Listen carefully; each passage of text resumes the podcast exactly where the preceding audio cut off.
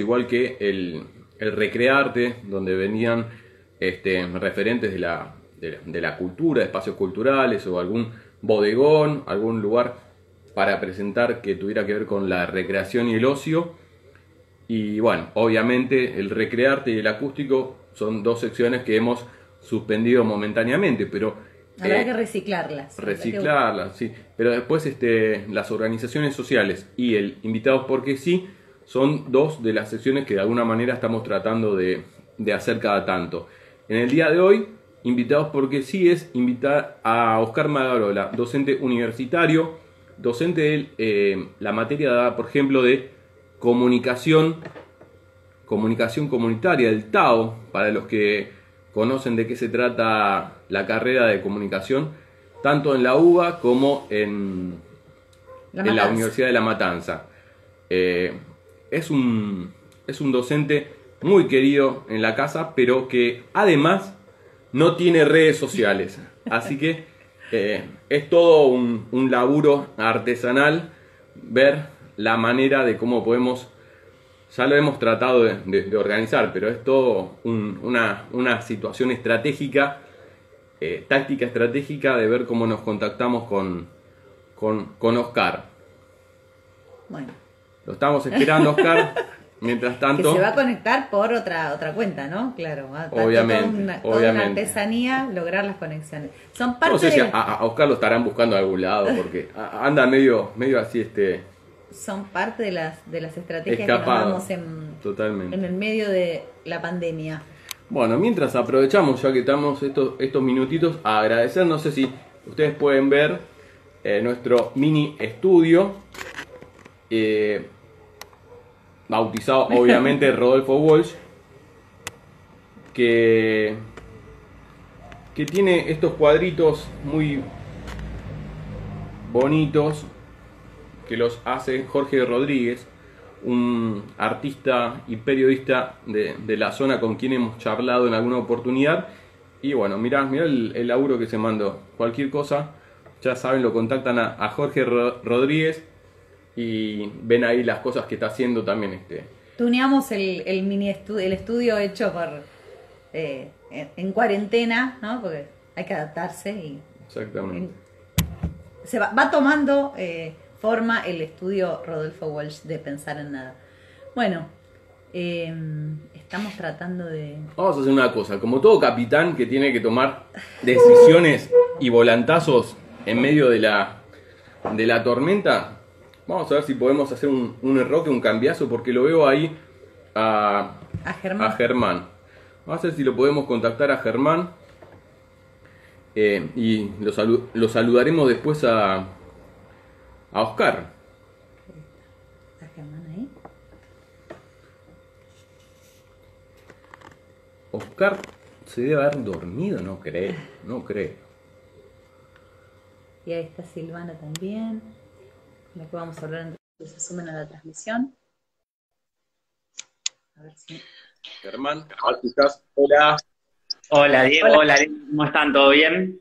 ¿Cómo estás? ¿Qué tal? ¿Cómo estás? Vamos a presentarlo formalmente. Estamos hablando con Germán Fabricio. Él es estudiante universitario acá de la, de la UNO, Universidad Nacional del Oeste. Y bueno, íbamos a entrevistarlo dentro de un ratito, pero evidentemente este, podemos hacer un, un roque y arrancar ahora. ¿Qué tal? ¿Cómo estás, Germán? Bien, todo bien, estaba escuchando el programa muy atentamente y bueno, una lástima que el docente no pueda salir, pero acá estamos eh, la juventud para que se que amanece, que, se levanta temprano. Esto es, radio, ¿verdad? Esto es radio, Instagram, ¿verdad? Todo así, hay que resolver. Exacto. Muy bien, muy bien.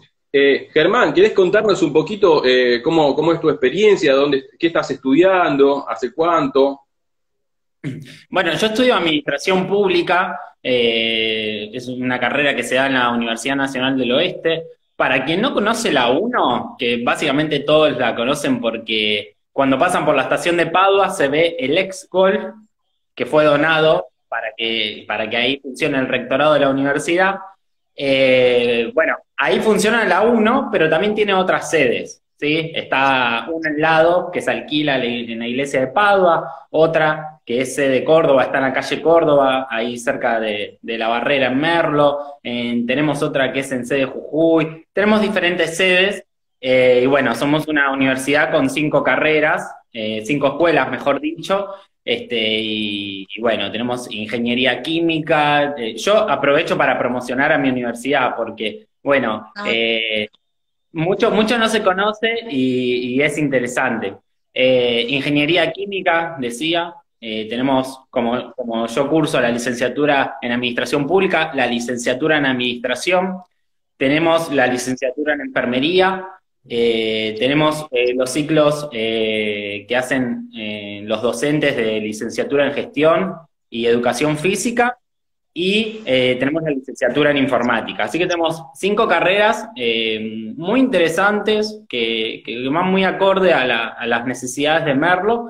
Creemos que tienen que ir mucho más, pero ahora también se suma la nueva carrera que es licenciatura en economía. Así que de a poquito estamos empezando a, despegar. Yo estudio administración pública, estudio hace unos tres años más o menos, y me debatí si tenía que ir a esa universidad o estaba pensando en General Sarmiento, que, que para quien conoce es una universidad muy grande, muy linda. Y bueno, mi decisión fue básicamente decir, bueno, quizás la 1 eh, no tenga el prestigio, recién está arrancando, eh, creo que hay que construirla. Entonces, bueno, me metí ya con esa idea. Entonces después eh, me conocí unos chicos ahí, unos loquitos, que tenían un grupo de estudiantes autoconvocados, es una, agrupación, y bueno, me sumé a participar. Eh, creo que uno cuando participa, sea en el espacio que sea, empieza a sacarle jugo a las cosas. Y bueno, yo lo siento así con, con la universidad. Germán, eh, vos decías, eh, bueno, que la, 1, como, como se, le, se le suele acortar el nombre, como va a pasar, pasa siempre, eh, vos sabés que al principio, porque es una de las universidades más jóvenes de los últimos años, pertenece a esta camada de nuevas universidades que en mi visión está, está muy bien que haya, porque tiene que ver con cortar con el centrismo de, la ciudad y, que cada los trabajadores, los hijos, los estudiantes podamos tener más, más cercano y más accesible el estudio. Eh, al principio me, recordaba que eh, la primera, la Universidad Nacional eh, del Obrero, esa que fundó Perón en, los, en, 40, este, quizá fue sin querer queriendo el, juego de, nombre, pero en realidad es uno porque es Universidad Nacional del Oeste. Este, y, está bueno, es parte de estas universidades nuevas que ahora están eh, más cerca de nosotros, como la de Moreno, La Matanza, etcétera, universidades gratuitas y, públicas. Buenísimo. Contabas esto entonces de que estás participando de este grupo de autoconvocados. Eh, contá un poquito más, ¿hay un centro de estudiantes? Eh, ¿Están participando dentro? ¿Están disputando? ¿Cómo, cómo viene siendo eso? Bueno, eh, primero no me había dado cuenta que, que son las mismas siglas, es muy lindo para nosotros. Eh, yo les cuento una cosita, cuando hacemos pasadas por aulas, eh, sea en enfermería, sea en, administración, en informática, nosotros hacemos el ejercicio y preguntamos quién de acá es la primera vez que de su, entorno familiar que está, que está en la universidad.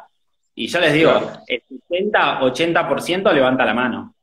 Es decir, hoy tenemos una matrícula cerca de 3.000 estudiantes. Eh, ya tenemos muchos egresados, muchos que se insertaron en el mercado laboral o en la administración pública, sean enfermeros o clínicas privadas, etcétera.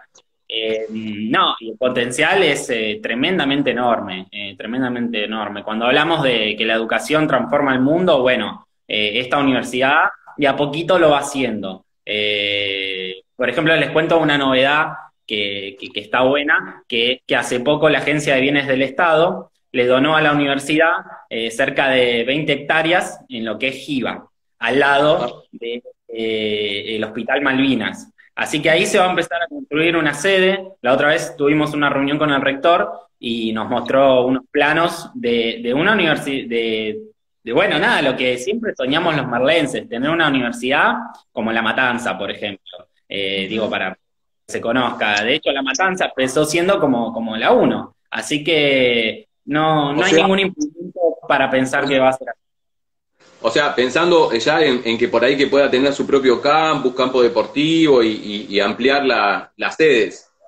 Sí, totalmente. Se estima que para el año que viene ya se va a avanzar en la construcción. Bueno, el tema de la pandemia nos, ha pateado los planes. Eh, con respecto a tu pregunta, yo participo de SGEA, que es una, agrupación que, bueno, ya se ha presentado en elecciones dos veces. La primera vez eh, fue de manera muy espontánea Ustedes saben, eh, nuestra universidad por un momento no entregó títulos, eh, no, es algo que nos guste mucho difundir porque después queda mucho eso, pero ahí, desde las autoridades, desde quienes estaban en el centro de estudiantes en ese momento, se hacían los boludos, los boludes, y, y no, no, no decían nada y había chicos próximamente a recibir. Bueno, frente a eso, eh, muchos estudiantes empezaron a organizar, se empezaron a preguntar qué pasaba, piensen también, eh, y, no, lo voy a decir más, pero que, en la universidad había mucho bajismo y, bueno, las prácticas no, eran las mejores, eh, las lógicas no eran las mejores y tampoco las siguen siendo lamentablemente.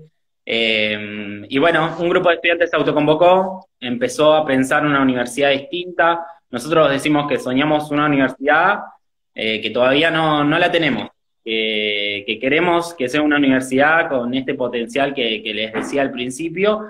Y bueno, nuestra participación va para simplemente ayudar a los estudiantes y disputar el centro de estudiantes, que ahora en octubre tendríamos las elecciones, estamos muy bien parados, tenemos eh, mucho apoyo y, bueno, nada, buscando estrategias en esta pandemia para, poder ayudar a los compañeros que entran. Ustedes saben, eh, las agrupaciones estudiantiles nos matamos por los ingresantes, pero no es casual, es que el ingresante eh, llega no sabiendo nada. Y de hecho, yo me anoté y no sabía lo que era cuatrimestre, no sabía lo que era un final. Y capaz que hay alguien escuchando ahí detrás que no lo sabe. Y está bien que no lo sepa, porque nadie fue eh, a la universidad nuestra familia. Y cuando yo entré, eh, no había nadie que me dé un volante, que me explique. Y bueno, entonces eh, ahora estoy, nada, encarando a un pibe, dándole un volante y pienso que soy yo entrando sin saber nada. Y, eso tanto a mí como a los compañeros nos, encanta. Nosotros somos un grupo de, de 30 compañeros aproximadamente.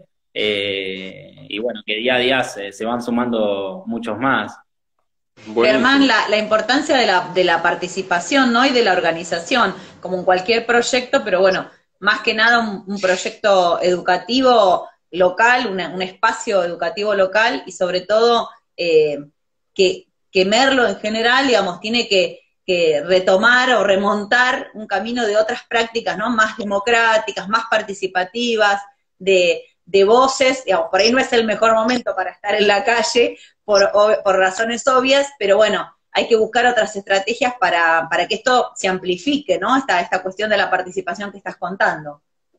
Sí, em, hay que pensar que las universidades tienen autonomía y la autonomía tiene contradicciones, a veces está bueno, a veces no está bueno y mm, generalmente como la universidad dicta sus propias normas, eh, echa la ley, echa la trampa, bueno, a veces eh, las universidades no permiten la participación. Para quien no sabe, por ejemplo, las universidades eh, públicas eh, están representadas por tres claustros, básicamente, que son los docentes, los no docentes y los estudiantes. Esos tienen voto a partir de la reforma del 18, los estudiantes entraron en esas decisiones en los órganos en el Consejo Consultivo sería, que son los órganos eh, de, organización de, la universidad.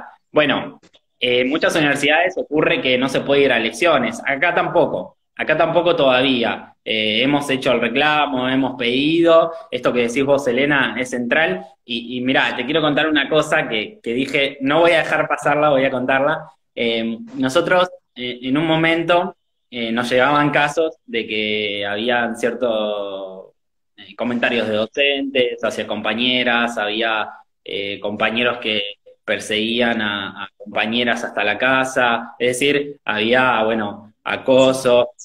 en la universidad y bueno, a partir de ahí creamos una comisión de género y bueno, se fueron sumando compañeras, se fueron sumando compañeros y a partir de ahí empezamos una lucha que era el protocolo de género eh, protocolo de género, eh, pidiendo que, la universidad tenga una reglamentación para cuando ocurren estos casos que ocurrían, eh, lamentablemente.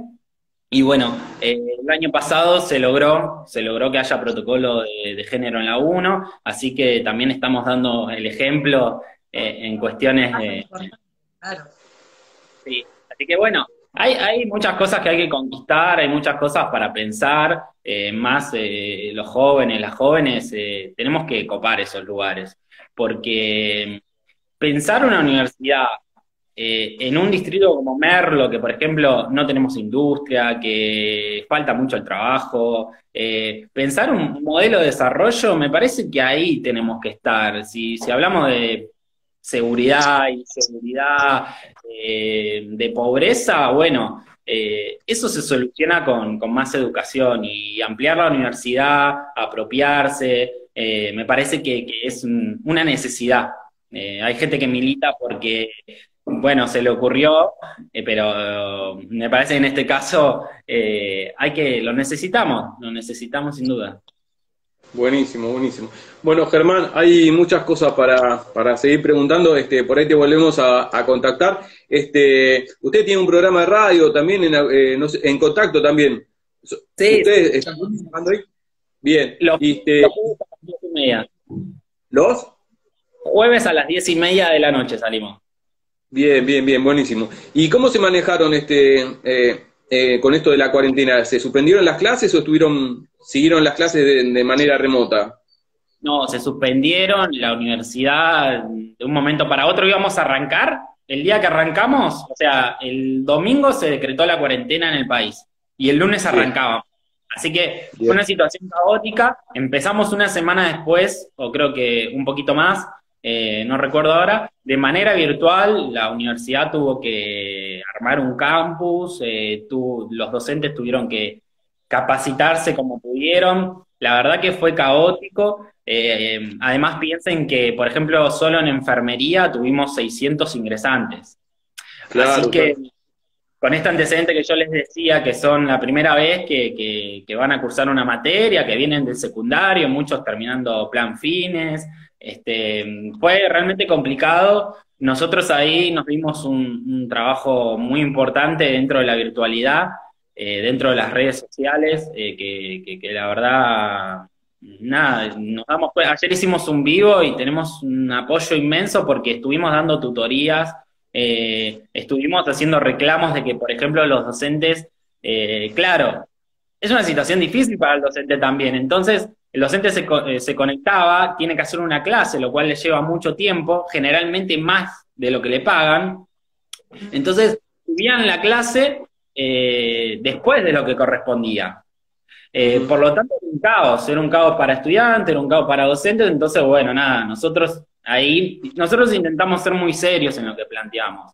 Eh, intentamos ser responsables, somos críticos de rectorado, es, la verdad, somos críticos de, los chicos que hoy conducen el centro de estudiantes, creemos que no, no se manejan bien, de hecho nos parece que toda su posición de representatividad la usaron para intereses personales, para, contratos, esto que se suele dar en, la militancia y que bueno, que también hay que ser revolucionario eh, en nuestras prácticas y empezar a romper esas lógicas, ¿no? Esas lógicas que, veníamos diciendo. Así que fue un trabajo eh, de todos, de docentes, de autoridades, de nosotros, de acompañamiento muy importante y, yo creo que, mira, nosotros armamos grupos de WhatsApp porque los docentes no, no, no dan abasto y no pueden estar en grupos de WhatsApp. Eh, de hecho, es plataforma virtual o mail, lo cual es muy difícil aprender. Eh, lamentablemente es eso.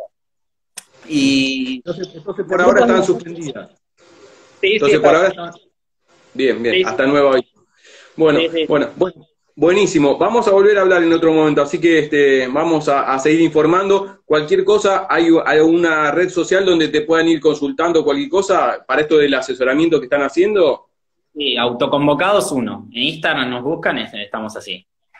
Perfecto, perfecto. Bueno. Gracias, Germán. La seguimos en otro momento entonces, Germán.